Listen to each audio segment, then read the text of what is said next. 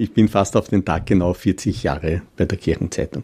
Und zwar ist eine ganz nette Anekdote. Meine Firmenpatin hat gesagt, ja, sie kennt den Chefredakteur von der Wiener Kirchenzeitung, Josef Bauer damals schon.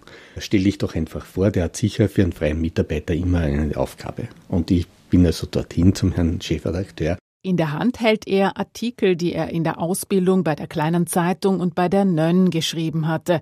Wolfgang Lienhardt hätte gleich einen Auftrag bekommen, wenn da nicht ein anderer Termin gewesen wäre. Und er war also ganz wütend und hat gesagt, ja, da kommen Sie daher und dann sagen Sie gleich, beim ersten Termin haben Sie keine Zeit, da müssen Sie aber schon eine gute Ausrede haben. Und ich habe den Kalender aufgeschlagen und gesagt, tut mir leid, Herr Chefredakteur, nächsten Samstag heirate ich. Eine Woche nach der Hochzeit fängt Wolfgang Lienhardt als freier Redakteur an.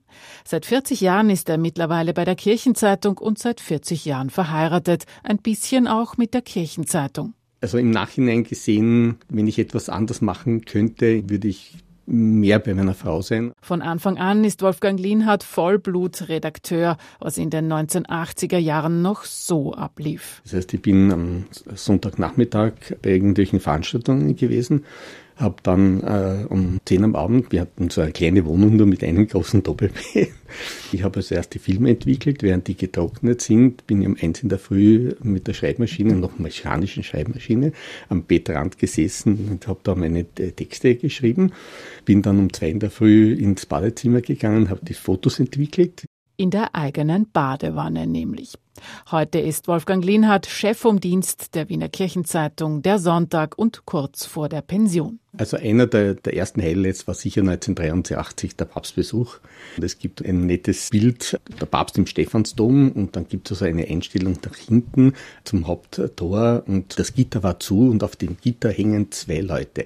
Und einer davon war ich. Wir sind auf das Gitter außen raufgeklettert, um hinein fotografieren zu können. Noch heute an den Österreich-Besuch von Papst Johannes Paul II. 1983 erinnert ein 40 Meter hohes Kreuz im Wiener Donaupark. Dass es noch steht, ist auch Wolfgang Lienhardt von der Kirchenzeitung zu verdanken, denn das Kreuz rostete vor sich hin und hätte durch ein kleineres Kunstwerk ersetzt werden sollen. Dann hat es irgendwann mal, war in der Kronenzeitung eine ganz kleine Notiz zum Thema, das Papstkreuz wird also jetzt abgerissen, weil es baufällig ist und so. Und das hat mir keine Ruhe gelassen. Ich habe dann in der Kirchenzeitung eine große Geschichte gemacht, Rettet das Papstkreuz. Am Sonntag ist die Geschichte in der Kirchenzeitung gewesen und am Montag wäre der Bagger gekommen und hätte es niedergerissen.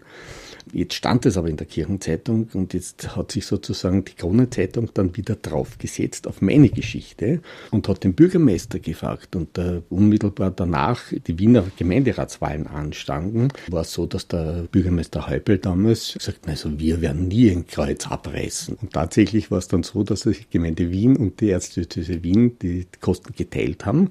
Das Kreuz wurde renoviert und steht also heute noch da. Jahrelang gestaltete Wolfgang Lienhardt auch eine Kinderseite, auf der ein fiktiver Bub, Philipp, und seine Eule Sophie große Abenteuer erlebten.